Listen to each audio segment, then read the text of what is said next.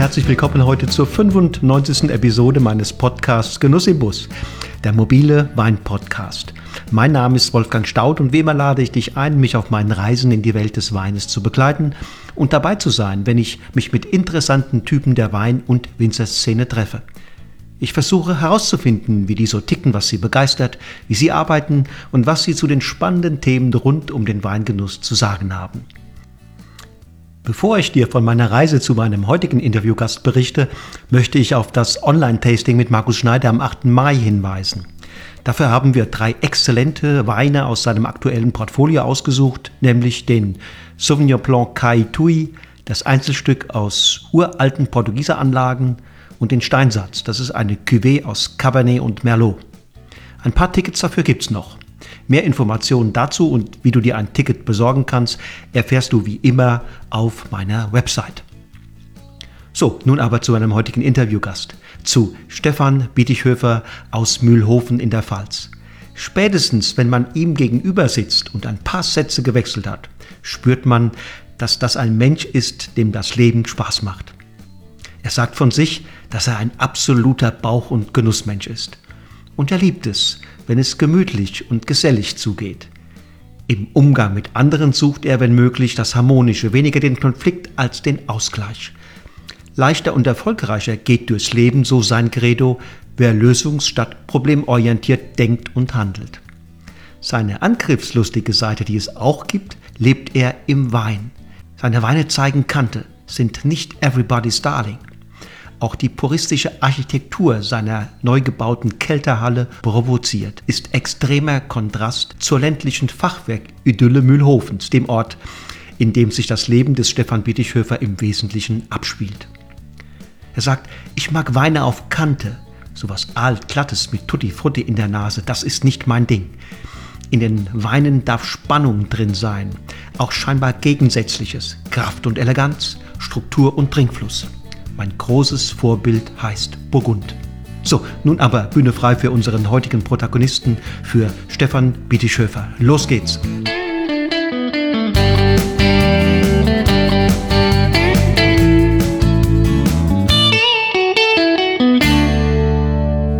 Ja, lieber Stefan, ich wünsche dir einen wunderschönen guten Tag. Freue mich, dass ich hier bin. Ja, herzlich willkommen. Du machst den Eindruck, muss ich ehrlich gesagt sagen, dass dir das Leben Spaß macht. Ähm, ja, auf jeden Fall. Du, ähm, ähm, ja, ist so. ist so. Ähm, ähm, ja, natürlich in der schwierigen Zeit momentan, alles ein bisschen schwierig, aber wir sollten alle nicht den Kopf ins Sand stecken und äh, weiter geht's. Ja. Bist du Kopf- oder Bauchmensch? Absoluter Bauchmensch. Mhm. Riesenbauchmensch. Bist du dir ganz sicher? Ja, absolut. und eher, eher zurückhaltend oder angriffslustig? Es kommt drauf an. Es kommt wirklich drauf an. Also ich glaube, nee, angriffslustig nicht. Also ich probiere es eigentlich jedem recht zu machen. Also ich glaube, ich bin ein sehr, ähm, sehr friedebedürftiger Mensch, sag's mal so. Und wann würdest du in die Position des Angriffs übergehen? Was müsste passieren? Ich glaube, ähm, beim Thema Wein, ja. ja, ich glaube, ähm, ähm, ich würde sagen, ich glaube, ich kann mit Kritik sehr, sehr schlecht umgehen. okay, okay. Das ist so, ja. ja. Okay. Und ähm, da gibt es auf den Flaschenetiketten, habe ich gesehen, ist mir aufgefallen, da gibt es einen Tiger. Ja. Was hat der denn zu bedeuten? Ganz einfach gesagt, äh, es ist mein äh, chinesisches Tierkreiszeichen. Ich bin im Jahr 86 geboren. Mhm. Und ähm, ja, es ging darum, damals, wo ich das Weingut übernommen habe, im Prinzip neue Etiketten zu entwerfen. Und haben das mit einer, ähm, ja, mit einer Agentur aus Bad Dürkheim gemacht. Und ähm, ähm, und die Jungs waren da sehr offen und haben gesagt, ja, was magst du, was willst du mhm. machen? Ich, gesagt, mhm. ich will nicht der Hundertste sein mit dem Familienwappen auf dem Etikett. Und ähm, ja, haben wir viel getrunken, viel geredet mhm. und äh, kam so vier, sechs Wochen später kam der Tiger raus. Der ist dann geblieben. ja, ich finde das sehr cool. Ich hatte, hatte schon gedacht, das könnte eventuell was mit deiner Wesensart äh, zu tun haben. Nee, eigentlich nicht direkt, ähm, weil ich glaube, äh, wenn es nach der Wesensart ging, wäre es ein viel gemütlicheres Tier. okay. Und dann habe ich mir auch auf den Fotos bei dir auf der Website, die ich übrigens sehr schön finde, ähm, habe ich mir habe ich gesehen, da gibt es eine neue Kelterhalle. Genau. Und die macht so wenn man jedenfalls die Bilder äh, suggerieren das oder signalisieren das, einen sehr puristischen Eindruck.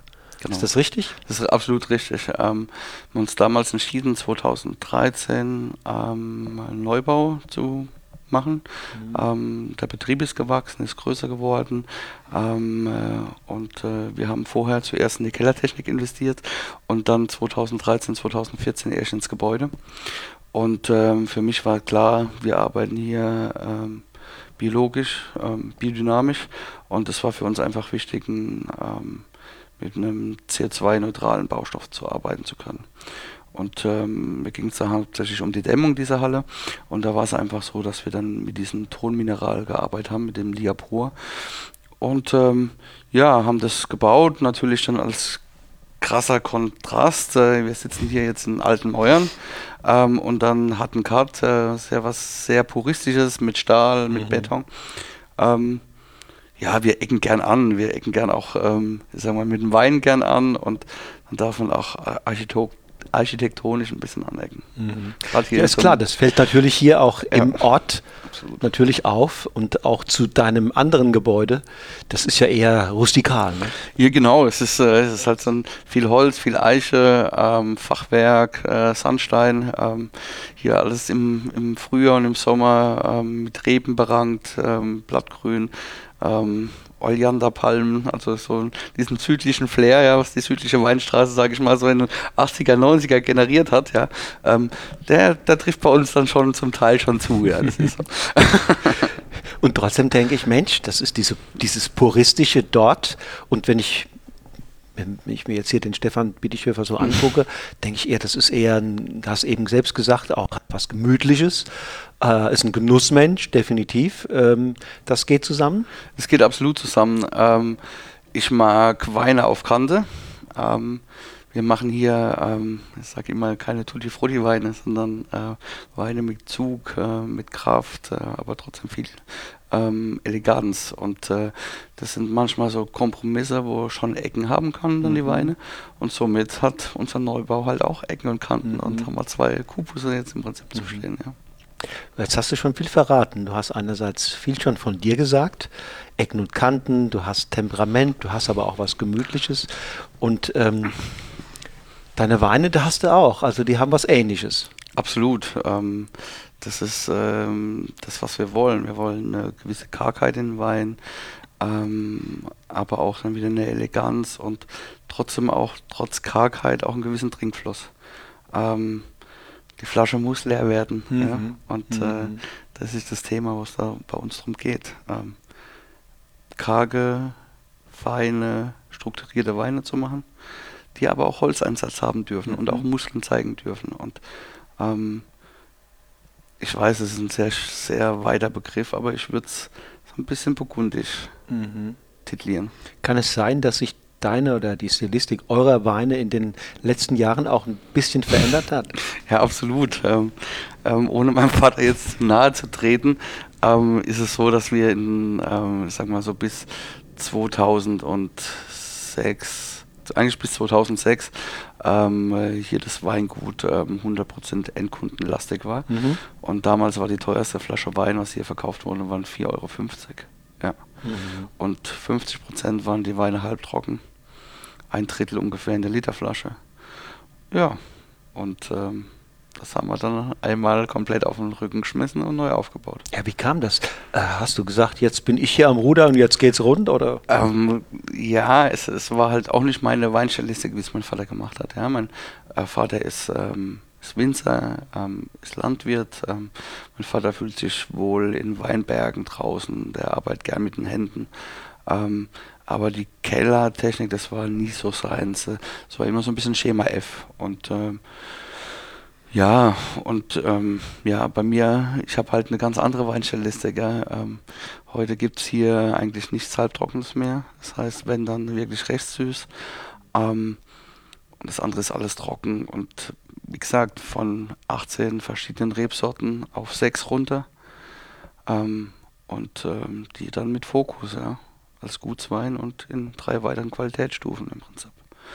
Und das ist das, was wir verfolgen wollen. Wir wollen uns dann noch ein bisschen mehr strafen. Wir wollen eigentlich, Ziel ist es auf drei bis maximal vier Rebsorten runter und da dann irgendwo auf Max auch zwölf Weine. Mhm. Aber was hast du denn erlebt, quasi vorher, vor dem Tag, wo du hier gesagt hast, ich bin jetzt hier der Chef, damit oder um, um, um da diese Einstellungen und diese, diesen, diese geschmacklichen Präferenzen auch zu generieren? Klar, ähm, ähm, nach der Aus also nach der Schule, nach der schulischen Ausbildung, ähm, klar dann, ähm, also ich habe nicht Geisenheim gemacht, sondern ich habe klassische Winzerlehre gemacht, ähm, drei Jahre gelernt und da muss man einfach sagen, ähm, in dieser Lehrzeit kommt man dann einfach auch mit anderen Weinen in Verbindung. Ja?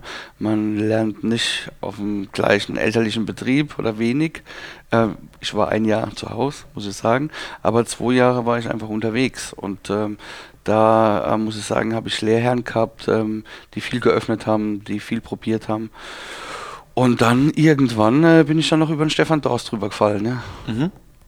Und, ähm, das war ein Schlüsselerlebnis. Absolut. Ähm, wir kannten uns zwar schon lange, durch das ähm, sein Landau eine Weinhandlung hat, ähm, aber haben uns dann zuerst so richtig mit dem Jahrgang 2008 eigentlich kennengelernt, ähm, weil das auch so eigentlich so mein hundertprozentiger Start hier in Weingut war. Und auch unser erster Kontakt äh, im Fachhandel. Also Stefan Dorst, der Weinhandlung am kleinen Platz, ähm, war erster Fachhändler in Deutschland, wo uns einen Wein verkauft hat. Genau. Und äh, da sind wir zusammengekommen und ähm, haben dann äh, ja 2010 dann das Label Dawson Konsorten gegründet, ähm, wo eben, sage ich mal, sehr große vinophile Freiheit herrscht. Das heißt, ähm, alles Genussmenschen, äh, viel getrunken, viel verkostet, äh, gut gegessen ähm, und äh, so verfällt man automatisch im Thema mhm. Wein irgendwann. Mhm. Ja. Und äh, Seid ihr euch ähnlich, ihr zwei, vom Typ her? Ich glaube schon.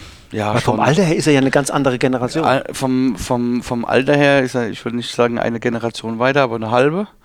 Ähm, und ähm, ja, vom, vom Typ her Mensch. Ähm, Stefan ist auch ein sehr ruhiger Mensch, ähm, sehr, sehr feiner Mensch ähm, und ähm, auch ein Genussmensch. Und äh, da treffen, glaube ich, so ein bisschen die, die Eckpunkte aufeinander und ähm, das ist bei uns immer ein großes Thema, Essen, Trinken ähm, und dann auch, ja, das ein unter andere auch große Glas Wein, ja, ist so. Und ähm, da, das hat mich so ein bisschen auch in diese Richtung reingebracht und dann ist es irgend so, man, man probiert natürlich dann alles, ja, und ähm, ja, wie viele auch, ähm, ich bin einfach im Burgund hängen geblieben, ne? Mhm. Mhm. Das ist einfach so. Mhm. Ist für den Goldbeutel nicht immer so toll, aber mhm. geschmacklich Weltklasse. okay, du hast also in dieser Zeit, auch in Abgrenzung zu dem, was du hier vorgefunden hast, dann versucht, sagen wir mal, eine Identität einerseits als Winzer zu finden, andererseits in einem höheren Sinne auch als, als Mensch und Genussmensch und hast wahrscheinlich auch versucht, wie kriegst du diese Dinge zusammen, ja? Oder? Ja, ja, es, ist, halt, es ist halt, es war dann auch so eine Zeit nach meiner Ausbildung, ähm, viel gereist, ähm, viel in Weinregionen gewesen, viel probiert, viel sich angeschaut. Und ähm, da ist, glaube ich, so mit das meiste hängen geblieben. So, auch abseits der klassischen Trampelpfade, ja. Ähm, ähm, Weinkritikerbuch in die Hand zu nehmen und alles abzufahren, das ist das eine. Mhm. Aber es ist viel spannender, ähm, ja, so ein bisschen neben den Fahrten zu laufen und mal gucken, was gibt es da noch und wo vielleicht nicht immer so riesig bewertet ist. Und ähm, das macht mir persönlich sehr, sehr viel Spaß und äh, ich finde es dann sehr spannend, wenn man Weine auch findet für nicht ganz so großes Geld, wo aber qualitativ mhm. absolut mithalten kann. Und du bist ja hier auch, ne, in Mühlhofen, so ein bisschen abseits der Hauptpfade hier in der Pfalz. Und ich meine, das ist, das kann Segen und Flug zugleich sein. Absolut. Ähm, natürlich, du hast hier, wenn du in Mühlhofen bist, ähm, du hast alle Freiheiten. Ähm, ich hatte vielleicht auch den Vorteil, meine eigene Handschrift zu finden, weil ähm, keine Generation vorher diesen Weg eingeschlagen hat, Wein zu machen, so wie ich das mache.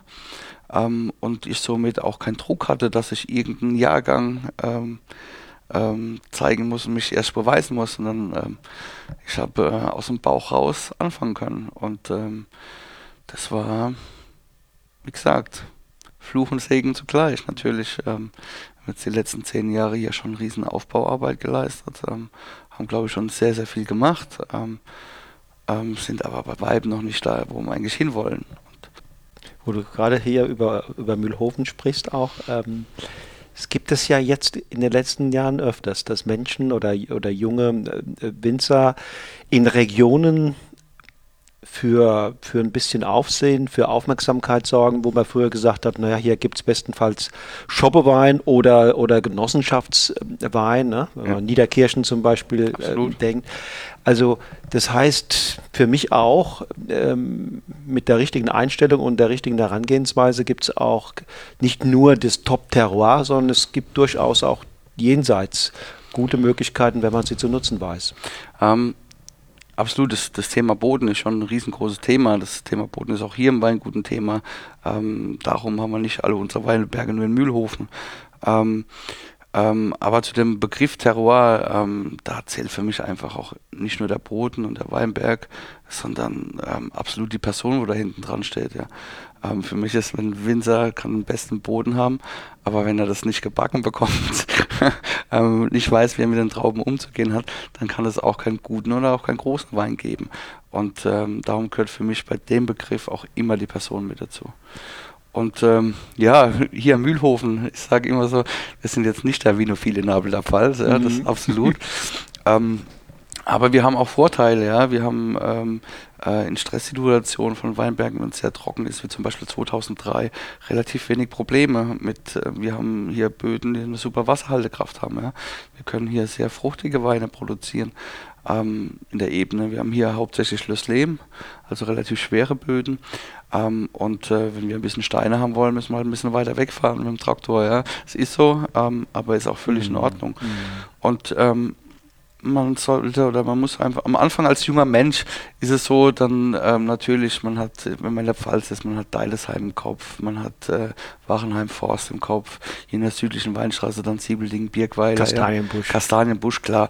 Ähm, und äh, das sind natürlich, sind es hier wie Kastanienbusch oder auch Mandelberg ähm, oder Schweigen-Rechenbach, St. Paul oder wie sie alle heißen. Ähm, schon die Benchmark, ja, ähm, vom Boden her. Aber ich glaube mittlerweile, ähm, dass wir auch noch in das, gerade in der Südpfalz viele Lagen haben, die noch sehr unbekannt sind.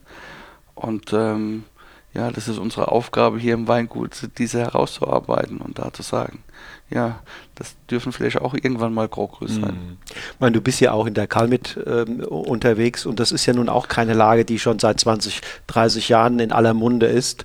Äh, die ist ja auch jetzt von der jüngeren Generation im Grunde erst zu dem gemacht worden. Absolut. Ähm, da, äh, wie gesagt, äh, Ilvesheim, Sven Leiner, Boris Kranz, ähm, ähm, ich glaube, es sind so die zwei wichtig oder die zwei bekanntesten ähm, in Ilbesheim. Ähm, und die haben es vorgemacht, ja. Ähm, ich sag mal, in Anfang der 90er, wen hat da die kleine Kall mitgejuckt? Nicht so viele. Ja.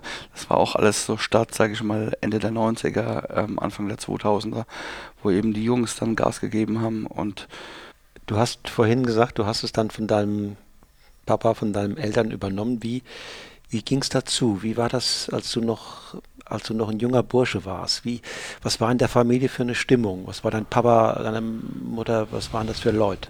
Ja, es war halt ähm, im Prinzip ähm, viel, viel entspannter, wie ähm, so, wenn ich einen Rückblick jetzt von den letzten, jetzt, letzten zehn Jahren sehe. Ja, ähm, es wurden hier zu effekter Rebfläche bewirtschaftet, ähm, 30.000 Flaschen verkauft. Ähm, ähm, mein Vater hat äh, relativ viel Traubensaft produziert hier für, ähm, für andere Winzer. und es war schon entspannt. Ne? Es war ein schönes landwirtschaftliches Leben. Die hatten Zeit für uns Kinder, wir sind zu viert zu Hause. Ähm, und ähm, ja, das war schon äh, anders da. Und wo ich das dann übernommen habe, und dann ging halt erstmal die Vertriebsnummer los. Ja? Das heißt, Deutschland, erstmal Deutschland, danach kam dann Europa und dann kam irgendwann dann Übersee dazu und dann musste dich halt einmal im Jahr bei jedem blicken lassen, ja. Also der Generationenwechsel war krass. Absolut, Absolut. Ähm, ähm, ich muss sagen, der, der Vorteil war, ähm, ich hatte nie Gegenwind hier im Weingut. Ähm, das heißt, mein Vater und meine Mutter haben mich ähm, relativ früh mir das Zepter überlassen oder haben gesagt, mach. Mhm. Du meinst, das ist so der richtige Weg. Ähm, natürlich habe ich dann auch, eine, wie gesagt, eine eigene Weinstilistik und die auch das Thema Holzfass ein sehr, sehr großes Thema ist. Und da kommt natürlich klar raus, sind auch ein paar Kosten, ja. Und irgendwann war halt so mal der Punkt, wo es hieß, ja, jetzt irgendwann muss es ja doch mal tragen, ja. Und äh, ähm, natürlich, das ist, funktioniert nicht in einem Jahr, es funktioniert nicht in zwei und meistens auch nicht in drei, sondern es hat dann wirklich, sage ich mal, vier, fünf Jahre gebraucht, bis wir da dann ähm, an einem Punkt waren, wo wir gesagt haben, ja, wir haben jetzt nicht nur produziert und Fässer gekauft und wirklich viel Geld ausgegeben, sondern haben dann auch angefangen, wirklich zu verkaufen. Und das war so der Punkt. Und da würde ich sagen, der, der, der Haupt, äh, wo wir dann auch ein bisschen bekannter wurden und äh, wo wir dann auch, glaube ich, für Sauvignon Blanc bekannt wurden, mhm. ähm, war halt einfach auch die Thematik dann mit dem Jahrgang 2015, 2014, 2015. Mhm. Und ab da mhm. war dann eigentlich soweit alles okay. Mhm. Ich kann mal mich erinnern zu können, dass ich mal 14, 15 was probiert habe oder war es 16, ich weiß es nicht. Und dann ist mir aber auch noch mal irgendwo ich 19er äh, begegnet. Mein Eindruck war, dass das ein Tick puristischer geworden ist, ein Tick schlanker geworden ist, ein Tick fokussierter geworden ist, ein Tick weniger auch der Holzeinsatz, ein Tick dezenter geworden ist. So. Nee, äh, gebe ich dir absolut recht. Ähm, wo ich hier eingestiegen bin und hier gestartet hat, hat mein Vater drei Barrikfässer. Und da wurden Rotwein drin gemacht, ein Rosé, Portugieser Weiß, habe ich im Barrik, weiß ich noch wie heute. Verrückt. Ähm, und es gab äh, ein Weißwein, also jeweils ein Barrikfass voll. Das war so ein Versuch, das war, waren das 2000, 2000, 2001, so gerade, ja, in diesem Zeitraum. Und ähm, diese Stilistik wollte ich nicht. Also frisch fruchtige Weine. Ähm, ähm, jeder, der heute eine vernünftige Ausbildung hat, kann das eigentlich produzieren. Das ist kein Problem mehr. Und äh, ich habe halt den Anspruch, dass es ein bisschen anders schmecken muss. Und wie ich vorhin gesagt habe, ich mag unheimlich Weise Burgunder und das auch ähm, mittlerweile, glaube ich, so auch mit das Steckenpferd hier von dem Weingut. Und da geht es nicht um Barrik und um Tunos herum. Ja, das ist, ähm, ja, und äh, da ist es so, am Anfang kauft man natürlich Fässer und verstattet und hat am Anfang 100% neues Holz. Mhm, ja. Das heißt, das Holz ist sehr kräftig, ist sehr opulent. Ähm, das zweite, dritte Jahr. Und irgendwann kommt man dann an diesen Punkt, wo man sagt, ja, wir haben jetzt 80% ein gewisser Holzanteil und Fässer im Bestand und kaufen jedes Jahr nur 20% neue Holzanteile dazu. Und somit wird es auch vom Holz dann automatisch eleganter. Und natürlich, wie es halt auch so ist, ähm, man lernt selbst, ja. Und ein bisschen älter und reifer ist absolut, ja. In der Schule früher hat man gelernt, oder wir, oder ich habe gelernt, früher hört sich immer so verrückt an, aber es ist halt schon wieder ein paar Jahre her. Ähm, ja, Moosgewicht ist alles. Und äh, das ist halt nicht. Und früher hat man Chardonnay gelesen mit 100, 105 Grad Öchsle und wollten das und fanden das super. Natürlicher Alkohol, 13,5, 14 Volumenprozent Alkohol. Und davon sind wir komplett weg. Das heißt, wir lesen bestmöglich maximal 90 Öchsle. Wir, wir gucken auf den pH-Wert. Wir wollen, dass, dass wir hier auch gewisse Säure dasteht, eben um genau diese Eleganz und diesen Zug im Kontext oder im Kontrapunkt ähm, zum Holzeinsatz und mit dem lange Hefenlager einfach zu haben. Und ähm, ja. Und das, was wir eigentlich wollen, ist, ähm, ähm dass wir sagen, ähm, in zwei, drei Jahren, jetzt können wir so langsam den 19er Jahrgang verkaufen. Und das ist das eigentlich, was wir wollen. Wir wollen Flaschenreife haben, weil es unseren Weinen einfach steht und ähm, dass wir eigentlich selbst sagen, das sind einfach Langstreckenläufer und das sind keine Weine, die nach dem Füllen aufgerissen werden. Und das funktioniert jetzt schon, dass du die Weine zurücklegst? Der Vorteil war, wo ich eingestiegen bin, haben wir natürlich, wir waren nicht sofort ausverkauft. Ja. Wir haben produziert und haben gemacht und ähm, da haben wir vielleicht ein Drittel der Menge wirklich im gleichen Jahr abverkauft. Und somit war das so, dass wir da zwei, drei, vier Jahrgänge, das eben fünf Jahrgänge eigentlich so lief. Und somit haben wir einen relativ großen Bestand und machen mittlerweile das tatsächlich so, dass wir von jedem Jahrgang Grochreserven in Lagen äh, Minimum 1200 Flaschen auf die Seite packen. Um das einfach auch der Gastro dann zeigen zu können und zu sagen, hör zu, hier bekommen die Weine, die fünf, sechs Jahre gereift sind und kommen dann erst in den Verkauf. Und ähm, natürlich ist das alles ein relativ großes Investment, was man mhm. macht. Ähm, aber wenn man geil auf Wein ist, dann ist es so. ja, klar. Was war denn zuerst? äh, haben sich erst die, die Reserven aufgebaut und dann hast du die Linie Reserve, Grand Reserve und Grand Reserve äh, Lage äh, ähm, sozusagen ins Leben gerufen oder war es umgekehrt? Also wir haben angefangen natürlich klar eingestiegen und noch keinen hundertprozentigen Cut gemacht, ja. Erstmal Weine auch produziert, natürlich ein bisschen klarer, weniger Alkohol, vom Rest sogar immer weiter runter und das waren so zwei Jahre, wo man noch so ein bisschen Altkunden vom Vater eigentlich mit bedient haben, aber keine 12 Gramm Zucker mehr, sondern nur noch 7. ähm, und äh, das war eigentlich auch dann auch der Cut, wo uns dann eigentlich so 90 Prozent der Kunden dann eigentlich abgesprungen sind, die gesagt haben, ähm, das ist ja, ganz schön trocken jetzt. Das ist ganz schön trocken und, und sauer, ja. Und, und dann soll das noch 2 Euro mehr kosten jetzt auf einmal, ja, so auf die Art. Und ähm, ja, das war keine einfache Zeit und äh, das hat halt wirklich fünf Jahre gedauert, bis wir sagen konnten, so jetzt sind wir am Punkt, wo wir auch wirklich verkaufen. Und mittlerweile sind wir in dem, dem glücklichen Punkt, dass wir sagen können, der Wein ist ausverkauft und dann gibt es den Wein einfach ein halbes Jahr auch nicht, weil 1200 Flaschen auch nochmal ins Lager kommen, weil da wollen wir einfach anhalten. Und ähm, ja, das ist natürlich dann auch ein Schatz, ne? Absolut, ähm, der natürlich mittlerweile auch relativ viel Platz einnimmt. Mhm. Ja, das heißt, äh, wir sind, also, wie gesagt, wir sind relativ schnell gewachsen. Mein Vater hatte 12 Hektar, 30.000 Flaschen. Und, ähm, jetzt hast du 40. Jetzt sind wir knapp bei 40 mhm. Hektar. Ähm, ähm, und äh, ein paar Flaschen mehr. Und ähm, wir wollen aber uns wieder ein bisschen äh, wieder zurückschrauben. Wie gesagt, wir haben dann ähm, die 40 Hektar haben wir jetzt seit fünf Jahren. Und äh, wir merken halt selbst, ähm, dass wir nicht so konsequent die Biodynamie überall ähm, ja, einsetzen können, wie wir es wollen. Ähm, ich sage mal so, wir schaffen das auf 30 Hektar. Ähm, aber in 10 Hektar ist, sage ich mal, ja, Hornmist, Hornkiesel, ja, und auch Kompostpräparate, aber nicht in dieser Menge, wie wir es eigentlich umsetzen wollen. Und ähm, Gehen wir nochmal einen Schritt zurück. 13 hast du, glaube ich, angefangen, bist du äh, ist zertifiziert worden, ne? Ähm, äh, 13 war Biozertifizierung. Ja, war Biozertifizierung.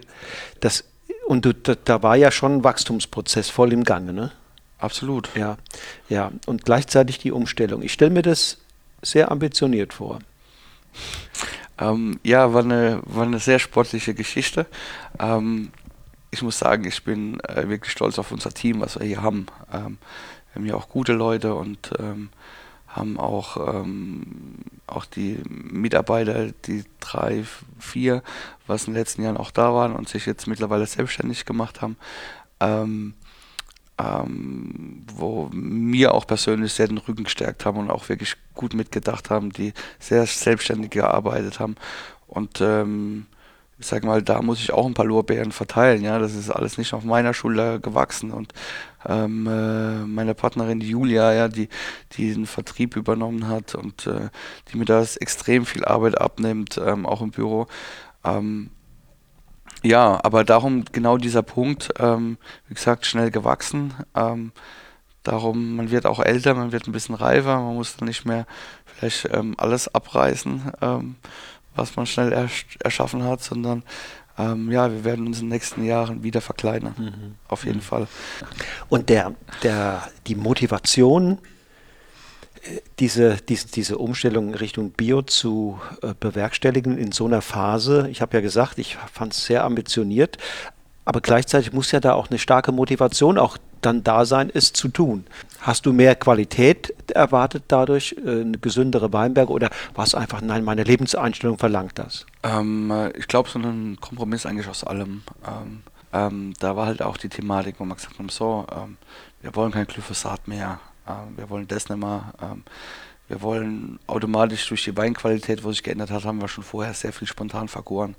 Und dann war der Weg einfach nicht mehr weit, zu sagen, ähm, ähm, wir lassen die äh, systemischen Pflanzenschutzmittel weg, wir lassen die Herbizide weg ähm, und gehen den Weg. Und ähm, wir haben ja hier in der Südpfalz schon viele Vorbilder, die das schon jahrelang so machen. Und ähm, ja, dann war, war das für uns einfach klar. Es war einfach eine Bedingung für mich selbst zu sagen, wenn ich qualitativ hochwertige Weine haben will, dann will ich das mit gesunden und mit, sagen, sagen, keinen Intensivstation Weinstöcken machen, sondern die sollen mal arbeiten und die sollen mal gucken, dass sie in die Tiefe kommen und ähm, dass die keinen Dünger in den oberen 30 Zentimeter vor die Füße geschmissen bekommen, sondern ähm, die können auch gucken, dass sie im Lössleh ein bisschen tiefer wurzeln müssen. Und der, der die Thematik war nicht, ähm, weil wir uns jetzt schlecht gefühlt haben, sondern es ging tatsächlich darum, einfach eine bessere Qualität produzieren zu können und ausgeglichene Rebstöcke zu haben. Und das war die Motivation, zu sagen, auf die Bio, auf Bio umzustellen. Daraufhin, ähm, klar, ähm, hat man dann umgestellt und wirtschaftet zwei, drei Jahre so. Und dann und, kam der Jahrgang 2016. Und dann kam der Jahrgang 2016 und ähm, da war es dann so, durch das, dass der Keller schon 90% spontan vergoren war, eh, ähm, dass wir ähm, biodynamische Präparate vorher auch schon eingesetzt haben. War irgendwann für uns dann die Frage, ähm, wollen wir jetzt nur erzählen, dass wir biodynamisch arbeiten und biodünn sind? Oder ähm, lassen wir uns auch tatsächlich zertifizieren? Und dann sind wir den Weg gegangen und haben gesagt, komm, den Meter habt ihr Lust, uns aufzunehmen. Und mhm, mhm. das war so der Schritt. Und dann natürlich dann der, der Austausch mit Sven Leiner Ilbesheim, ähm, wirklich einen engen Austausch haben und viel drüber sprechen. Und ähm, das war für uns so, oder für mich, ähm, der Weg zu sagen, ja, wir machen das. Mhm. Ja. Und ihr seid immer noch in einem sehr intensiven Kontakt? Wir sind immer noch in sehr intensiven Kontakt. Ähm, wir unterhalten uns über Weinbergsarbeiten. Ähm, wir haben jetzt dieses Jahr das erste Mal wieder zusammen ein großes Projekt gemacht. Ähm, nicht nur wir, sondern wir die Präparateherstellung in der Gemeinschaft. Ähm, es mal mittlerweile sechs Weingüter, ähm, das heißt drei Dem oder vier Demeter Weingüter aus der Südpfalz und ähm, dann die Jungs von Respekt noch mit dabei, mhm. äh, wo hier in der Südpfalz sind und ähm, ja, ist ein schöner Austausch und ich glaube, dass es mittlerweile auch wirklich so ein ja, Zusammentreffen auch alle auf Augenhöhe ist und jeder so die, die gleiche die gleiche Idee einfach im Kopf hat und da macht es riesig viel Spaß. Teil von so einer äh, dynamischen und auch sympathischen Community zu sein, ist ja, cool, ne? Auf jeden Fall. Ja. Auf jeden Fall. Das ist ähm, man, ja, irgendwann ist, also ist nicht irgendwann, sondern es ist so, man, man trifft sich dann nicht nur wegen beruflichen Dingen, sondern ähm, kommt dann auch privat zusammen, ja, automatisch. Wie gesagt, Essen und Trinken. Als ich vorhin den Jahrgang 2016 ähm, erwähnt habe, dachte ich jetzt, du steigst ein, dass es ja ein sehr komplizierter Jahrgang war, ne? mit sehr viel Fäulnis und ähm, wo ja der ein oder andere auch an seiner äh, Bio-Geschichte äh, anfing zu zweifeln. Ne? Genau, das war ein, ein Jahr, der man im Blütezeitraum, also ich sag mal Juni, ja, Mai, Juni, Juni ähm, relativ große Probleme mit äh, Peronospora ähm, hatten in der Pfalz. Und ähm, da sind wir schon vielleicht zum Teil mal ähm, an die Grenzen gekommen, ja, wo man gesagt hat, ja, wir können jetzt nicht alle zwei Tage mit der Pflanzenschutzspritze rausfahren und Kupfer ausbringen. Und ähm, da war auch für mich so ein Cut, wo ich sage, ähm, ja, uns hat es vielleicht ein bisschen weniger getroffen, vielleicht auch durch die Biodynamie. Ähm, und wir sind da wirklich mit dem blauen Auge davon gekommen. Also wir hatten durch Peronospora einen Ertragsverfall von rund 10 Prozent. Mhm. Ähm, wir hatten hier Weingüter in der Südpfalz, die zum Teil 50 und mehr Prozent Ausfall hatten durch Peronospora. Mhm. Und ähm, ja, wir haben, wir haben da festgehalten, weil wir gesagt haben, wir haben jetzt nicht die letzten ähm, sechs, äh, sieben, acht, neun Jahre ähm, gearbeitet mhm, und gemacht und getan, das jetzt in die Tonne werfen. um da jetzt ähm, äh, die Chemiekeule rauszuholen und äh, alles wieder kaputt zu machen. Ja, ist so. Und wenn ich mir die Biodyn Biodynamie-Winzer angucke, ähm, da gibt es ja auch eine, eine bunte Vielfalt. Ne? Ich, ich mein, sehe das bei Andreas Schumann da in Odenstal, der lebt das zu 110 Prozent. Und da gibt es auch viele andere Möglichkeiten, das Biodünn zu leben. Wie, wie, wie ist das bei dir? Wie weit geht Biodynamie? Ähm, für mich war immer der, der, der Punkt, äh, Biodynamie einzusetzen, als um noch bessere Trauben zu produzieren. Für mich ist Biodynamie ein Punkt, wo ich sage, ähm, ist für mich ein Werkzeug, um qualitativ hochwertige Trauben zu haben. Ähm, für mich ist ähm, jetzt Rudolf Steiner jetzt nicht mein Lebensmittelpunkt. Ja? Das ist das ist so und das, das sage ich auch ganz klar. Ähm, Und ähm, es gibt Lehren, ähm, wo ich sage, kann ich voll und ganz hinten dran stehen. Aber genauso gibt es auch Punkte, wo ich sage, damit komme ich einfach als Mensch persönlich nicht klar. Das ist nicht meine, meine, meine Stellung. Ähm, und äh, für uns war schon immer so, das absolut das Wichtigste herauszuziehen. Das ähm, für mich das Plausibelste auch zu nutzen. Und ähm, da ist halt auch der Punkt, da ähm, ich bin eigentlich ein sehr technisch orientierter Mensch. Ähm, und mir muss man eigentlich wissenschaftlich immer viel erklären. Mhm. Mhm. Ähm, aber die Biodynamie ist einfach oft nicht erklärbar und äh, das ist dann auch völlig in Ordnung. Und wenn ich dann einfach sehe, dass es funktioniert und dass es für mich einfach äh, in Stresssituationen ich mhm. vitalere Weinberge habe, ähm, dann reicht mir das voll und ganz aus. Und darum geht es bei uns. Und es geht bei uns darum natürlich eine Kreislaufwirtschaft aufzubauen, ja, zu sagen, ähm, mit Tiere zu arbeiten, hier eigene Tiere auf dem Weinberg zu nutzen, äh, in, auf dem Weingut auch zu nutzen ähm, und die nicht nur auch als ähm, Rasenmäher und dass sie dastehen, sondern ähm, die auch wirklich dann auch irgendwann halt auch komplett zu verwerten, sozusagen auch ähm, der natürliche Kreislauf, ja. Ähm, es ist auch ein Nahrungsmittel und ähm, es wird bei uns auf dem Weingut auch geschlachtet und ähm, es gibt bei uns auch äh, ein klassisches Schlachtfest einmal im Jahr, ja. Ähm, und ähm, das, äh, das ist bei uns so ein bisschen immer unsere Teambuilding-Maßnahme, ja. Und das gehört dazu und wir gucken, dass wir den Kreislauf reinbekommen und ähm, ich glaube, das haben wir in den letzten Jahren gut umgesetzt mhm. und wollen das natürlich noch erweitern. Mhm. Erzähl doch was hast du für Tiere und, und, und wie frei bewegen die sich in deinen Weinbergen? Genau, also wir haben, äh, wir haben ein Beweidungsprojekt laufen, ähm, haben Quisantschafe. Also das, sind, äh, das ist eine Schafrasse, die von ähm, französischen Kanalinseln stammen. Das ist also die kleinste Schafrasse der Welt, ähm, die bei uns die Steilhänge im Prinzip frei halten. Ähm, dann haben wir ein Kooperationsprojekt mit einem Freund hier aus dem Ort, ähm, der hat Rinder, äh, wo wir uns mit ein bisschen die Arbeit teilen. Ähm, und äh, da gibt es eben auch Fleisch und natürlich ganz wichtig hier in der Pfalz die Wutz, ja, also ähm, das Schwein, ja. Und äh, da ist es so, dass wir jedes Jahr zwischen acht und neun schwäbisch-hallische Landschweine haben. Ähm, die ziehen wir ähm, groß, ähm, die laufen bei uns in Weinbergen auf den Wiesen. Und äh, die werden dann auch geschlachtet, ja. Und dann gibt es Wurst. Mhm. Und, ja. Auch Wurstsuppe? Auch Wurstsuppe, also das volle Programm. Also bei uns wird wirklich jedes Tier auch komplett verwertet. Also bei uns fliegen auch keine Innereien weg, ähm, sondern die werden verarbeitet. Wie es sich gehört. Also da schon die Idee des Kreislaufs? Ähm, ja, absolut. Das ist, das ist, ähm, das ist der Punkt. Also ähm, für uns ist es so, ähm, der, ich sage, das hört sich immer schön an, wir produzieren unseren eigenen Mist, ja. Ähm, äh, in dem Fall im Prinzip ja unseren, unseren eigenen Kompost. Ähm, äh, wir nutzen den Dung der Tiere, äh, verkompostieren den, ähm, äh, geben den Information, Informationen eben über die Kompostpräparate mit, ähm, dynamisieren klar unsere, ähm, unseren Hornmist, unseren Hornkiesel, äh, wir nehmen uns da auch Zeit und wir rühren dann nicht irgendwie was jetzt eine halbe Stunde weg und dann ist es gut, sondern ähm, da wird sich wirklich Zeit genommen und dann wird morgens um vier aufgestanden und wird Hornkiesel gerührt.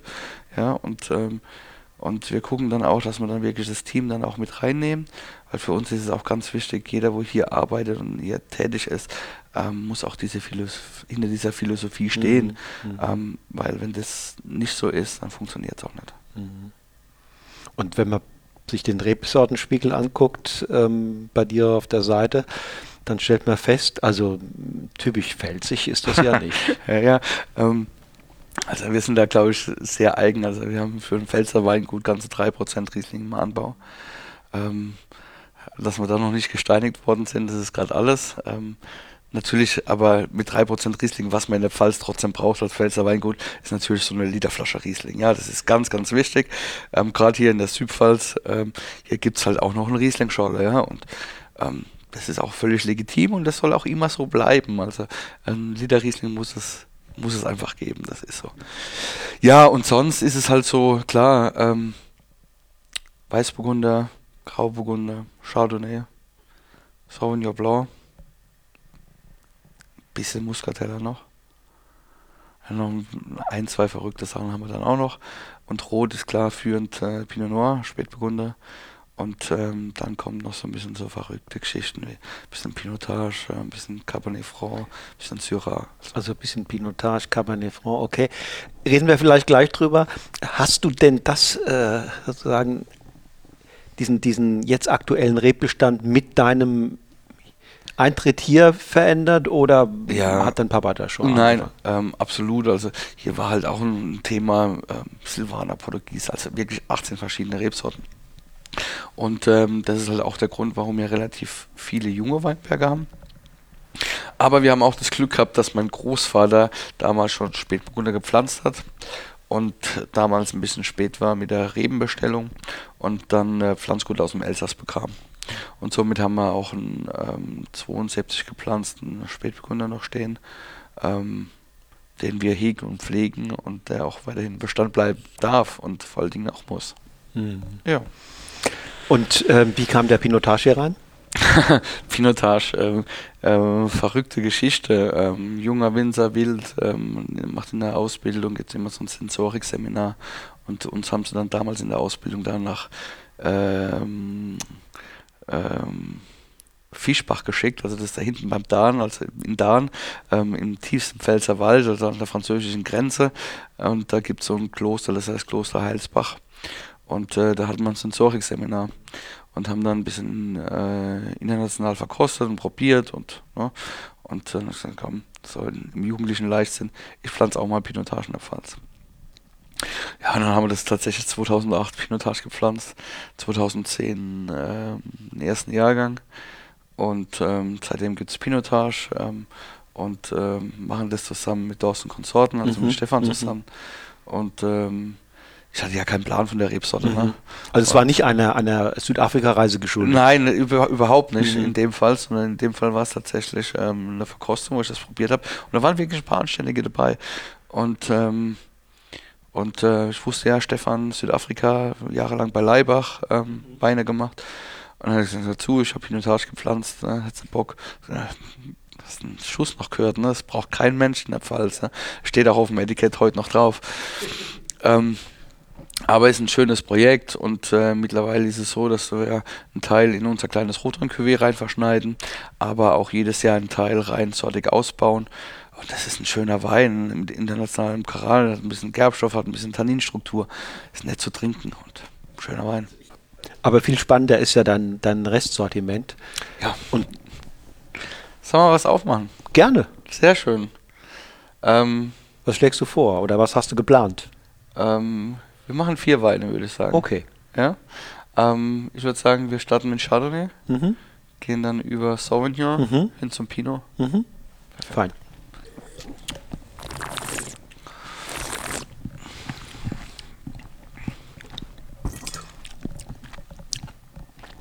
Jahrgang 18? 18. Na, hast du, hast du viel Säure bewahrt. Das ist, das ist das Thema. Und ähm, das ist mittlerweile ähm, das Lesezeitpunkt alles. Wir brauchen noch nicht mehr darum zu doktern, ähm, wie viel Öchsel gerade wir haben und uns anstrengen, um Spätlesebereich zu kommen, ja, Anführungsstriche, ähm, sondern es geht absolut darum, früh zu lesen, Säure zu erhalten und ja. Und gleichzeitig ist natürlich auch frühe Lese ist total wichtig.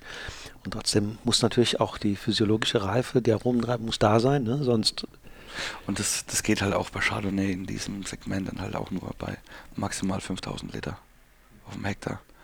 Ähm, anders da ähm, haben wir das Problem, dann haben wir zwar die Säure da ähm, und die, die, den wenigen Alkohol, aber wir haben ähm, ja keine physiologische Reife, wir haben keine Aromen drin. Und dann wird es halt sehr, sehr dünn. Und ähm, bei uns geht es dann halt darum, wir haben dann bis zu vier verschiedene Lesedurchgänge bei solchen Weinbergen, ja, ähm, wo wir sagen, die perfekten Trauben jetzt kommen raus, die anderen dürfen noch hängen oder ein Teil wird auch früher gelesen, nur mit 80 Öchsel. bewusst, um dann in diesen Wein spielen zu können. Das wird dann zwar getrennt ausgebaut und ähm, legen wir auch direkt äh, getrennt ins Holz ähm, und wird dann im Prinzip wieder zuküvitiert. Und bei der Krochester funktioniert das ganz gut. Wir haben da mittlerweile ein relativ großes Bandbreite an Chardonnay, knapp jetzt mittlerweile viereinhalb Hektar im Anbau. Und ähm, da können wir schön spielen auf verschiedenen Bodenarten. Ist das nur mein Eindruck oder hat sich das tatsächlich, äh, dieses Phänomen weiter oder verbreitet? Was früher oft in der Champagne normal war, dass man spielen wollte mit vielen Grundweinen, verschiedenen Sorten, verschiedene Reifestadien, äh, verschiedene Fässer, dann Gebinde, die man dann, sagen wir mal, final äh, äh, äh auch, im, auch im Sinne von mehr Komplexität zusammenbauen konnte, dass man das auch ein bisschen versucht mit, mit normalem Stillwein. Absolut, ähm, das ist so für mich ähm, der Weg hin. Ähm, ähm weil wir haben am Stock ähm, unterschiedliche Reifen. Ähm, wir haben auch unterschiedliche Lagen und dann umso schöner ist es, wenn wir Partien haben, die relativ früh gelesen haben. Aber wir haben dann auch Partien dabei, die wir wirklich schon mal 98 oder gar 100 Grad Öchsel reinkommen, um dann auch wieder ein bisschen Muskeln zu geben. Aber das nur zu 100% würde nicht schmecken und das andere zu 100% würde auch nicht schmecken. Und ähm, im Prinzip, glaube ich, ist heute ist keine, keine große Kunst mehr daraus, vernünftige Trauben zu produzieren, sondern es geht darum, ein sehr anständiges Cuvée von dieser Rebsorte hinzustellen und da alles ähm, und da ist es eben so, ähm, dann wartet man nicht einfach ab, bis es passiert, sondern äh, man arbeitet dann ab August darauf hin. Man sagt, ähm, wir lesen zum Teil ähm, Chardonnay schon im August. Mhm. Mhm. Ist dann schon alles klar, wenn man da verschiedene sozusagen Cuvée-Bestandteile geerntet hat? Oder geht das dann erst dann nochmal weiter, weil man ja dann vielleicht auch noch sensorisch entscheiden muss, was man wie kombiniert? Ähm, es ist so, dass es schon der aktuelle Standpunkt dann so ist. Also dieser Wein wird dann so ausgebaut. Ähm, der eine bleibt länger auf der Hefe im Fass, der andere wird früher abgestochen, kommt ins Edelstahl raus. Und aber das, also man hat ja immer so ein, so ein Bild im Kopf von einem Wein und man, man merkt, glaube ich, auch an, oder der Winzer merkt, wenn so der Jahrgang Richtung Lese hinläuft und er so die ersten Trauben probiert und die gegessen dann kann er, hat er schon ein Bild im Kopf, wie, wie er sich diesen Wein eigentlich vorstellt. Und ähm, so ist es bei mir genauso und so arbeite ich dann darauf hin und ähm, schauen wir natürlich dann die Weinberge an, wie viel Ertrag haben wir da, was haben wir da an Ertrag. Oder lesen wir da jetzt was noch ein bisschen früher raus, dass das andere noch ein bisschen vielleicht mehr Struktur bekommt oder bisschen kräftiger wird. Und so steuern wir das. Und das ist auch, glaube ich, mittlerweile gang und gäbe. Ähm, es gibt nicht mehr, dass ich sage, ich habe hier den Weinberg und dieser Weinberg gibt genau dieser Wein. Du hast vorhin gesagt, ähm, der Mensch gehört zu deinem Begriff von Terroir dazu, dann macht eigentlich der Begriff Autorenwein wenig Sinn. Man könnte ja sagen, also Autor, Autorenschaft hat jeder Winzer. Ähm, man, kann natürlich, man kann natürlich irgendwo sagen, der eine ist mehr Autorenwein, als dass man noch Terroir äh, äh darunter erkennt. Insofern kann das dann sein.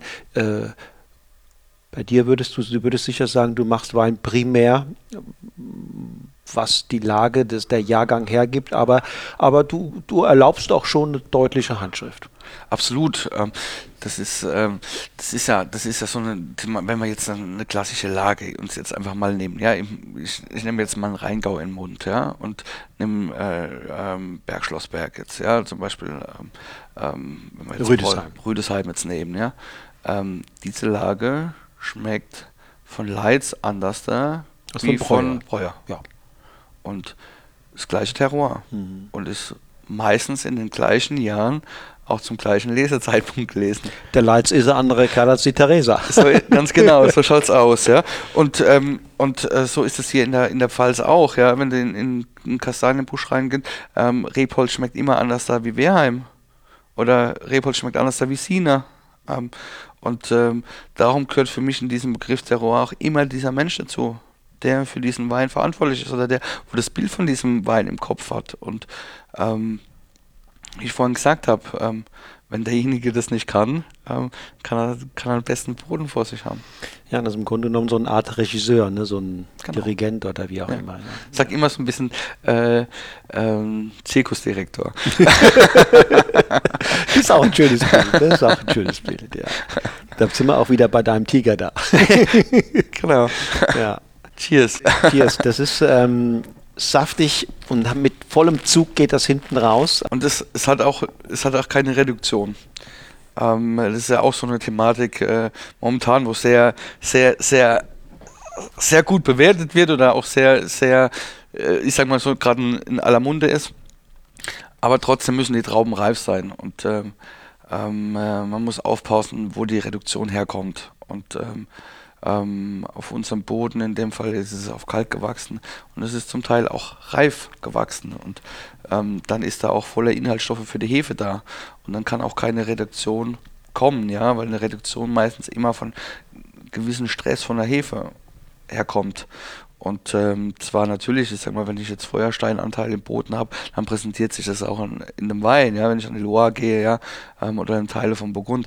Ähm, aber eigentlich haben wir in Deutschland selten so eine, solche Böden. Und ähm, für mich geht es darum zu sagen, es muss auch ein gewisser Saft auch im Chardonnay drin sein. Brüm hat immer viel Reduktion. Brüm hat immer viel Reduktion, aber das ist Riesling. Ja. Wie würdest du dein, dein, dein kellertechnisches oder Weinbereitungs- oder Vinifizierungskredo auf den Punkt bringen? Gibt es da so ein paar Eckdaten, wo du sagst, also die sind mir schon wichtig? Ähm, äh, auf der einen Seite für uns ganz, ganz wichtig ist absolut kerngesundes Lesegut. Also wir, wir hier haben eine Nulltoleranz für Botrytis ähm, in trockenen Wein. Ähm, und die andere Thematik ist ähm, relativ schnell und kühl zu verarbeiten. Wir sind da jetzt keine Menschen, die ähm, hier 16, 18 Stunden meistens Standzeit wollen, sondern äh, wir fahren viel ganz Trauben. Ähm, wir sind auch ein Fan von Oxidation. Ähm, das heißt, wir arbeiten mit sehr, sehr wenig Schwefel ähm, auf der Maische oder auch auf den Trauben.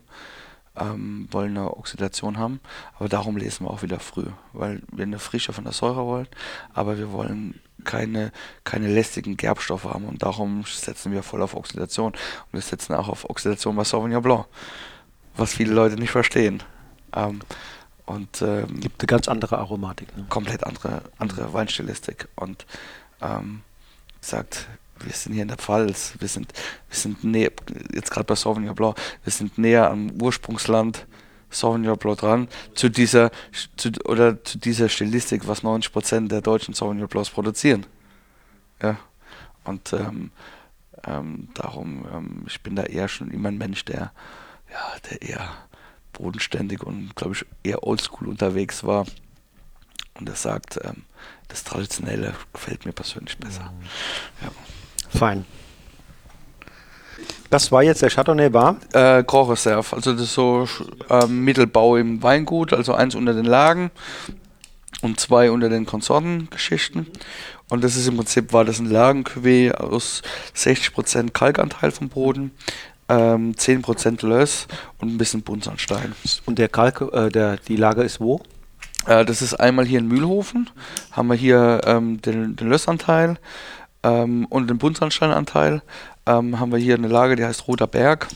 Und der Kalkanteil kommt aus Appenhofen. Die Lage heißt Steingebiss und ist eine relativ kalkhaltige Lage, ähm, weil in Bergzabern gibt es ja noch nichts. Genau. so, ähm, zweiter Wein. Sauvignon Blanc. Roter Berg, ähm, Jahrgang ebenfalls 18. Also grüne Paprika und Stachelbeer suchen wir hier vergebens. Ist aber auch nicht ähm, ist aber auch nicht ähm, äh, Sauvignon Loire, sondern das ist für mich eher Bordeaux. Ja, das, da fehlt ja, klar, so Semillon hast du keiner drin, aber. In dem Fall, ne? Aber von der Stilistik her würde ich da die Heimat oder die, sagen wir mal, die, äh, die Nähe, die Nähe sehen. Es gibt gewisse Pouilles die auch in diese Stilistik reingehen. Ähm, so sehr ist es ganz und gar nicht. Dann müssten wir den kleineren probieren, weil das ist viel, viel stahliger und äh, auch ähm, mit mehr Zug. Ähm, aber das ist so, wie gesagt, ein Maul voll Wein, ne? Und ähm, äh, da gibt es für mich auch ein paar Beispiele, äh, Pouilly Fumé, ich sage, ähm, da haben wir auch diese Salzigkeit hinten am Gaumen, haben ähm, schon das merkbare Holz, ähm, aber oft ist es nicht ganz so gelblastig, weil das ist schon sehr gelbfruchtig. Und ähm, darum kann man da schon eher in Richtung Bordeaux. Ähm. Das ist ein Wein auf Anhieb, wo man sagt, Mensch, der macht Spaß, ne? Also der hat nicht kompliziert, der, der hat nichts, also für mich jetzt, ja. ne, widerspenstig, sondern der, der, der fordert ein kleines bisschen. Ja. Ähm, aber letztlich, da passt das, was du eingangs, glaube ich, gesagt hast, äh, die Flasche wird leer. Wenn ja. ich jetzt hier mir zwei Menschen vorstelle, wenn wir denn jetzt in zwei Stunden ist die Flasche leer und wir haben Spaß gehabt. Definitiv. Und das ist nicht über Restzucker erzeugt, sondern es ist knalltrocken. Also wir haben ja 0,2 Gramm Zucker, sondern ähm, einfach über Struktur und, und, und Mundgefühl. Ja, und ein super Speisenbegleiter schätze ich das ein. Der der kann, ähm, kann sich auch, glaube ich, ein bisschen anpassen. Ich schätze sogar den, eine, eine gewisse Wandlungsfähigkeit zu. Also nicht so monolithisch in seiner Art, dem Essen zu begegnen, sondern so ein bisschen, das eine Essen greife ich von links an und das andere von rechts. Und das ist, das ist halt auch das Schöne an, an, an vielen von unseren Weinen, ähm, ähm, wo ich sage, ähm, gesagt, Wein muss immer zum Essen passen. Und ähm, das ist für mich ein Wein, wo ich sage, ähm, da geht Seafood zu, ähm, es geht Sushi zu, aber es geht genauso auch ein bisschen kräftigeres Fleisch. Also kein helles, sondern schon ein bisschen kräftigeres Fleisch. Und das geht auch mal zu einer Bernays, ja. Tatsächlich. Und äh, das ist so ein bisschen, äh, was es ausmachen soll. Ja, der kann mit Aromen umgehen, der kann mit Fett umgehen, auch in dem, in, in, in dem Gericht. Ja. Ähm, da hat er keine Angst. Ja, das ist aber tatsächlich eine Sauvignon-Stilistik, die ähm, hierzulande m, du nicht findest, ne? Oder wenig? Äh, sehr, wenig. wenig. Sehr wenig. Sehr wenig. Ich sag mal, Oliver Zeder macht manchmal ähm, so ein, zwei Sachen, ähm, wo es so ein bisschen in die Richtung geht. Wie siehst du das mit, mit Gesine? Gesine Roll? Ist, ist ein Tick fruchtiger und ein Gesine, Gesine Roll ein Tick fruchtiger. Mhm. Ähm, und äh, die großen Sachen von ihr würde ich eher noch ein Tick karger, ja, nicht so gelbfruchtig. So ist es, sie sind karger. Die sind bedeutend karger, ja, also kein Kitsch, ganz im nein, Gegenteil. Nein, nein, nein, da ist ähm, Steiermark zum Teil, die besten Steiermark sind da als Vorbild. Ja, mhm. genau. Und karger, äh, ja. Einfach karger.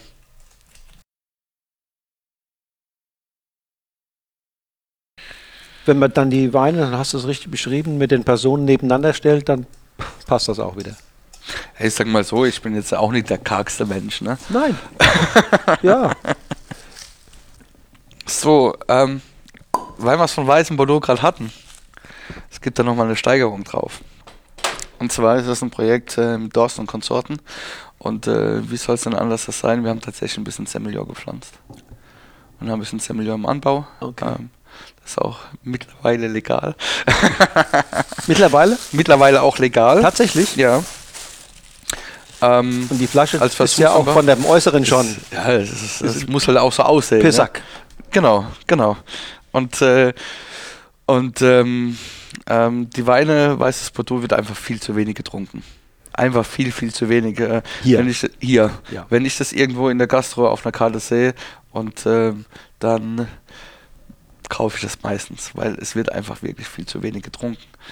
Und ähm, ja, wir haben dann gesagt, ja komm, wir machen einen. Und dann wirklich einen, wo jetzt nicht so eine äh, so eine Einstiegsweise, so, so, so ein bisschen Chasplin, so so eine, sondern wenn dann, ähm, ja, dass ich schon mit einem Großen auch messen darf. Und dann haben wir gesagt gehabt, ja, wenn der dann ein Zehntel davon kostet, dann ist das anständig. Also, was ist das? Chevalier oder? Äh, äh, äh, äh, ich glaube. Aubryon? Ja, so in dieser, so Liga. in dieser Liga. 10% davon, das kostet dieser Wein, genau. Ich bin da sozialisiert worden, auch schon Anfang der 90er war das mit ähm, Für Sal mhm. und La Louvière. Ja, sehr schön. Ja. Sehr schön. Das waren die zwei ersten, ja, und seit der Zeit hat es mich nicht mehr losgelassen. Ja. Also das ist so die, die, die zweit, zweit drittliebste Gegend, wo ich Wein trinke. Ist wirklich so.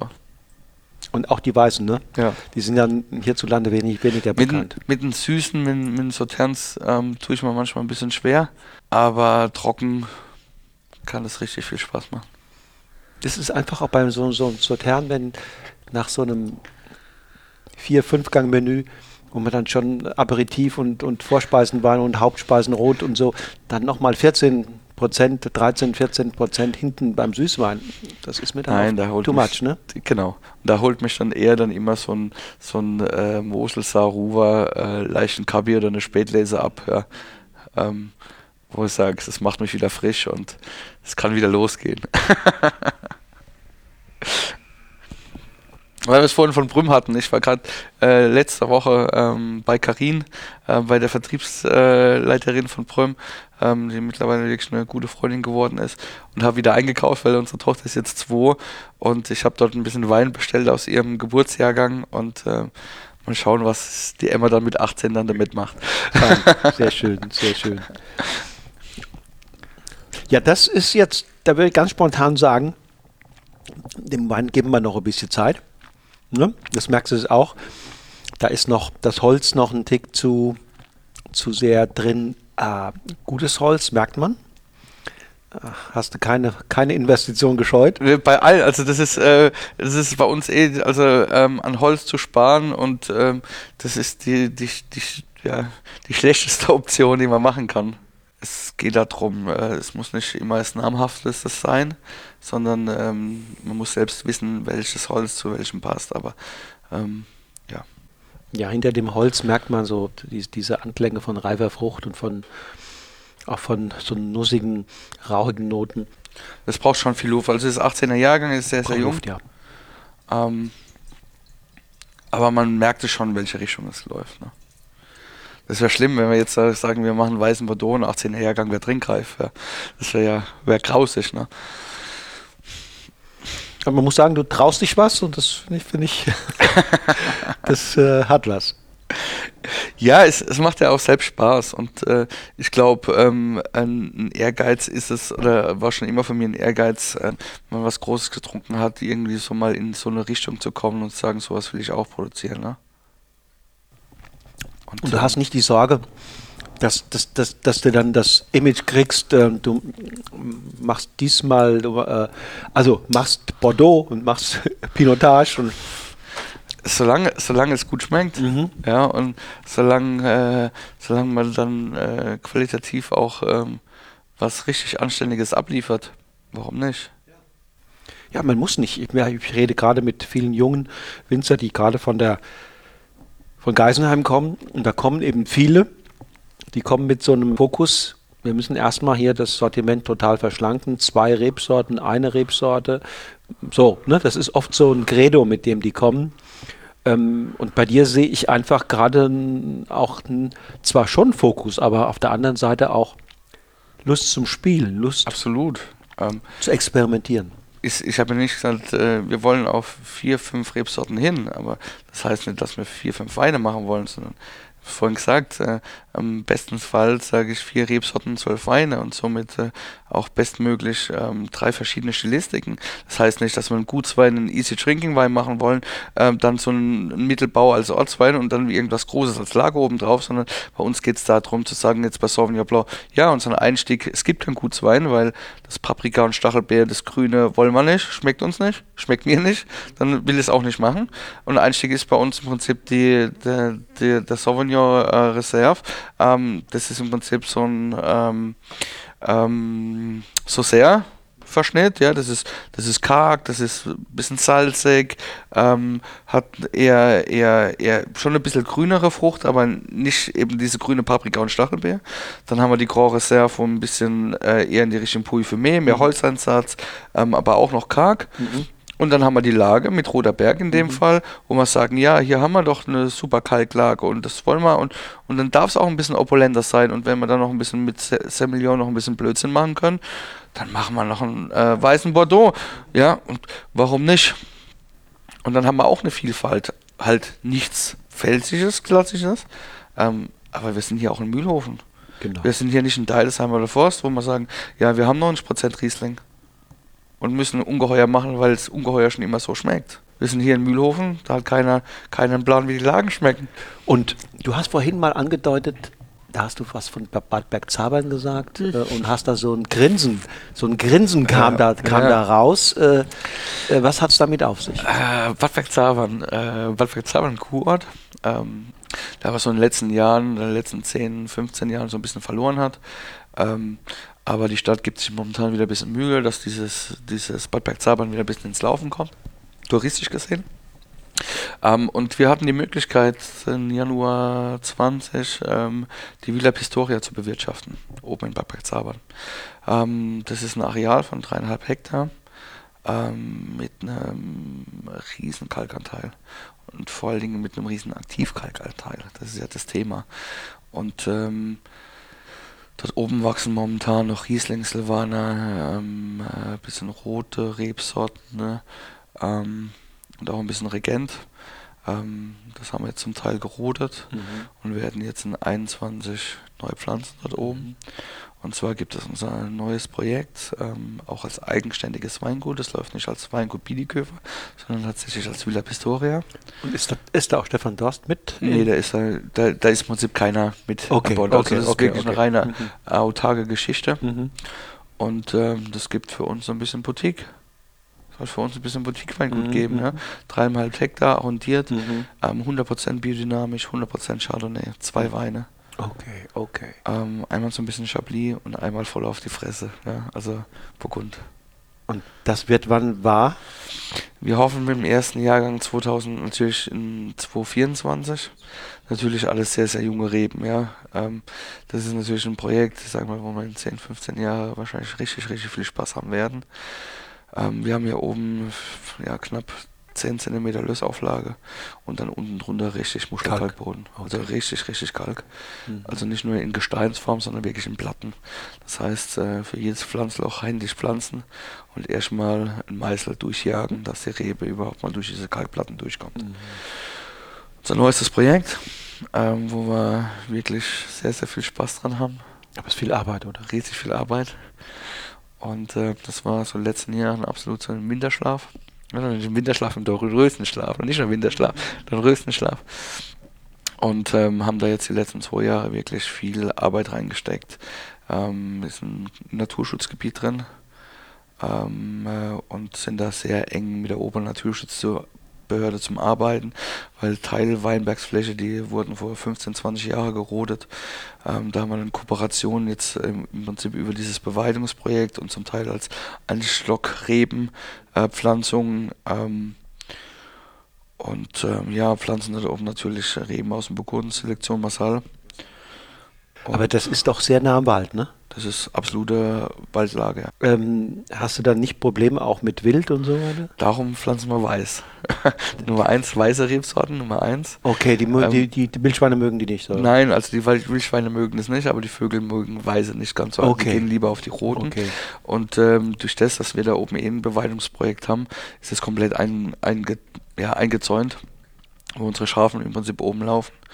Natürlich, ich sag mal, wir müssen täglich gucken, weil dort viele Wildwechsel auch drin sind und ähm, gehen dann von der Erziehungsform auch ein bisschen anders. Also das heißt, ähm, wir gehen von Stöcken auch höher ähm, Mhm. und kleinere Laubwand, Mhm. ähm, so dass wir vom ganzen Stock schon höher kommen, ähm, dass man irgendwo der unterste Draht irgendwo schon erst bei 1,30 Meter anfängt.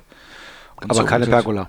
Keine Pergola, nein, nein. Also es werden äh, überwiegend wird es eine klassische, Terra also klassische ähm, Drahtrahmenerziehung geben, aber ähm, das sind auch Flächen dabei, die sind so steil und so viel Seitenhang drin, wo wir Einzelstock pflanzen. Und die, die Ausrichtung ist Osten, oder? Wir haben alle, Süd- wir haben alle drei Seiten. Okay, alle drei Seiten. Wir haben alle drei Seiten, darum auch diese zwei Weine. Mhm.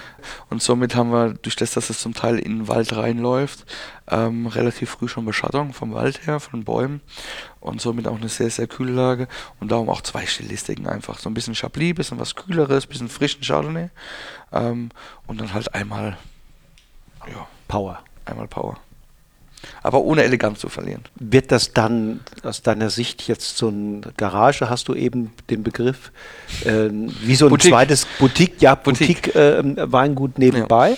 Oder ähm, hat das auch Konsequenzen für hier? Ähm, ähm, wir hoffen, dass es Konsequenzen für hier hat.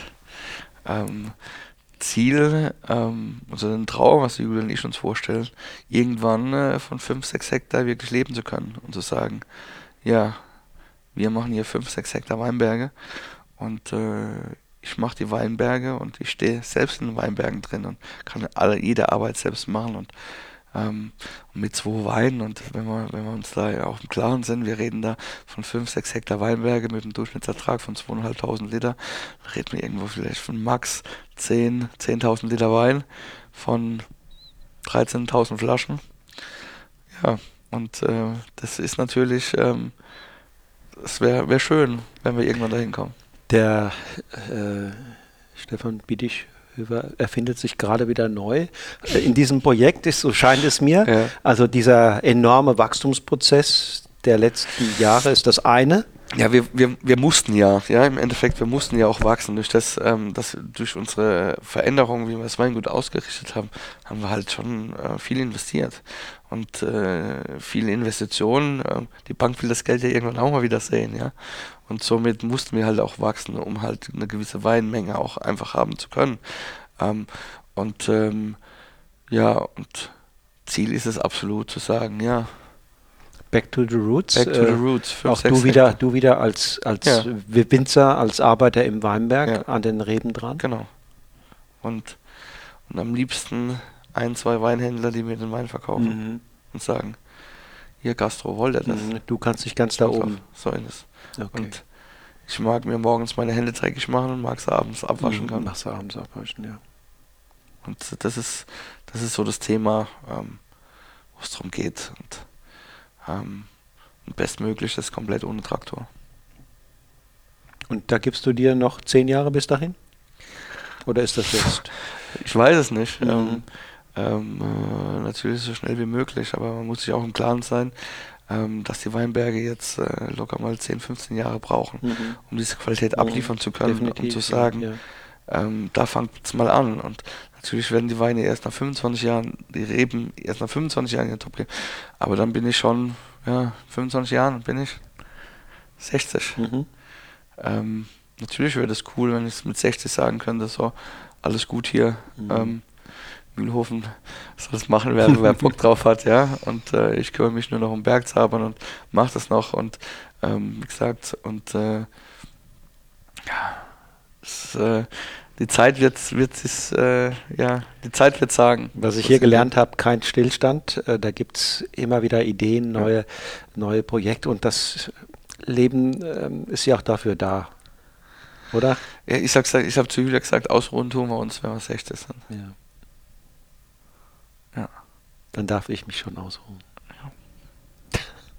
Nein, es ist, es ist, es ist, es ist, ähm, ich mache das ja gern, ja, und äh, ich arbeite auch gern und ähm, ich arbeite auch gern morgens früh und bis abends spät und wenn das Spaß macht, dann ist es toll und ich arbeite lieber im Weinberg und im Keller.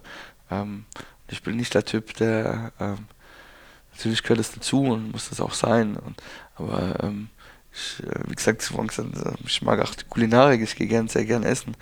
Ähm, aber es gab halt vor Corona eine Zeit, wo du ja jedes Wochenende unterwegs bist. Und wie gesagt, wir haben jetzt eine zweijährige Tochter und das ähm, ist dann irgendwann zu viel, ne? Irgendwann wird zu viel mhm. und ähm, da muss man dann auch selbst mal gucken, wo, wo geht die Reise für einen selbst mhm. hin, ja. Mhm. Und das ist so, so, das Thema und das ist auch das, was uns gerade momentan bewegt. Und mhm.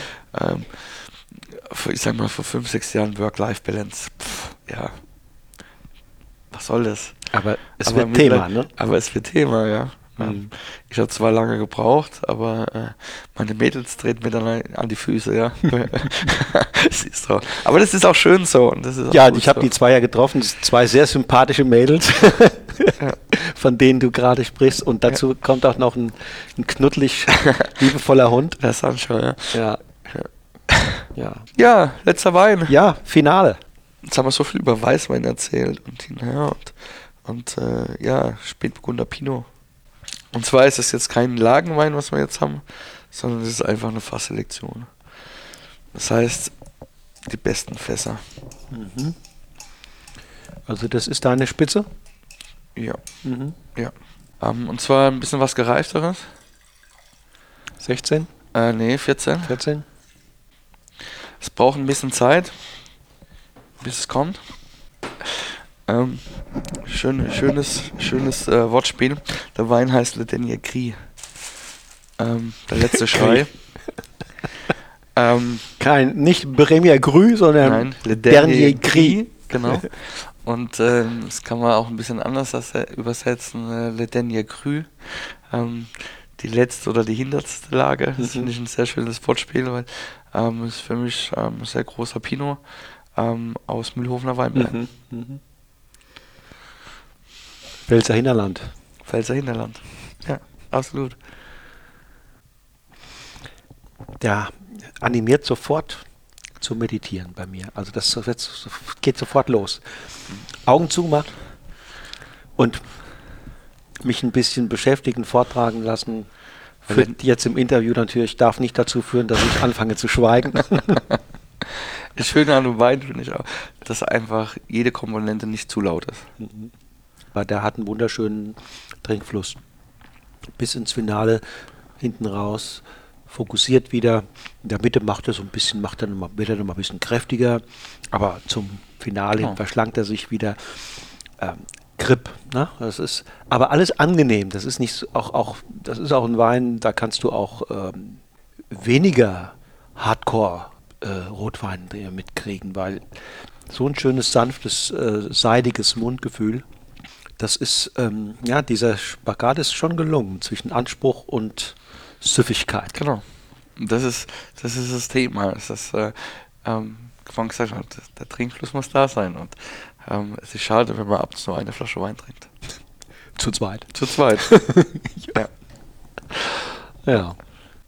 Lieber Stefan, ich danke dir ganz herzlich. Es war ein schönes Aufeinandertreffen hier bei dir in deiner, in deiner Stube, in deiner Weinstube hier. Vielen Dank und ich wünsche dir vor allen Dingen äh, viel, viel Glück für deine Projekte insgesamt, aber vor allen Dingen für das Bad Bergzabener Projekt. Vielen, vielen Dank. Es hat mich riesig gefreut, dass du da warst. Vielleicht bald wieder. Auf bald. Tschüss. Danke dir. Tschüss. So, ihr Lieben, das war das Interview mit Stefan Bittichhöfer, dem Bauch- und Genussmensch aus Mühlhofen in der Pfalz, der gerade einen neuen, einen ganz, ganz großen Traum lebt. Von ganzem Herzen wünsche ich ihm auf dem Weg dorthin alles Glück der Welt. Lieber Stefan, ich drücke dir ganz, ganz doll die Daumen dafür. In ein paar Wochen werde ich im Rahmen meiner Online-Tastings auch Stefan Bittichhöfer einladen und natürlich dich und alle Podcast-Hörer rechtzeitig darauf hinweisen. Nächste Woche ist mit Gerd Bernhard einer der stillen Stars der Szene zu Gast hier im Podcast von Genuss im Bus. Weil er ein echter Grenzgänger ist, hat er gelernt, offen und tolerant mit unterschiedlichen Lebensarten umzugehen. Er fühlt sich eher bereichert von ihnen als bedroht. Er sagt, wir sind zu Hause in Schweigen, am südlichsten Zipfel der südlichen Weinstraße, haben Weinberge Hüben in der Pfalz genauso wie drüben im Elsass und sind uns einig mit unseren Nachbarn, was das gute Leben angeht. Also, Schalte wieder ein, wenn in genau einer Woche die nächste Episode von Genuss im Bus an den Start geht und mit Gerd Bernhard ein Winzer am Mikrofon Platz nimmt, dem dein Ohr zu schenken ich schon heute empfehlen möchte. Bis dahin, mach's gut und lass es dir schmecken. Tschüss und auf Wiedersehen.